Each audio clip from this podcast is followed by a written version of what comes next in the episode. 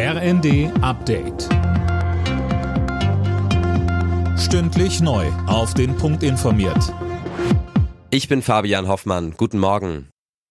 Der Winter ist mit Wucht zurück und sorgt im Süden und der Mitte Deutschlands heute für gefährlich glatte Straßen. Der Deutsche Wetterdienst warnt vor Glatteis und kräftigen Schneefällen. An den Flughäfen in Frankfurt und München wurden zig Flüge gestrichen. Weitere Infos von Johannes Schmidt. Am stärksten werden wohl Baden-Württemberg und Bayern betroffen sein.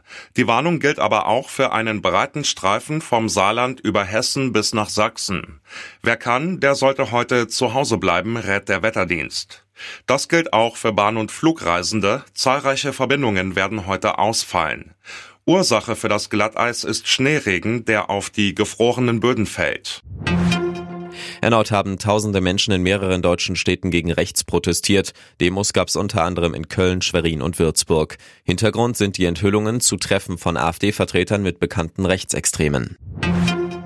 Der Bundestag befasst sich heute mit der Frage, wo das Geld zum Stopfen der Haushaltslöcher herkommen soll. Dabei geht es auch um die umstrittene Kürzung beim Agrardiesel. Tim Britztrup mit den Details. Weiterer Punkt im Haushaltsfinanzierungsgesetz, härtere Strafen für Totalverweigerer beim Bürgergeld.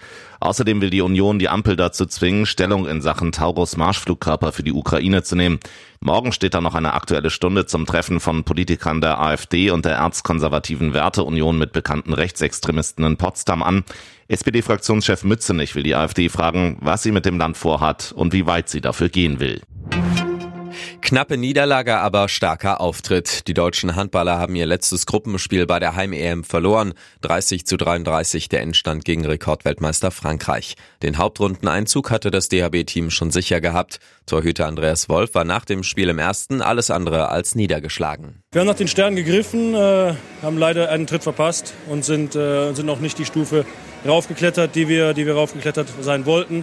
Noch ist überhaupt nichts verloren. Gegen Frankreich zu verlieren ist kein Weltuntergang.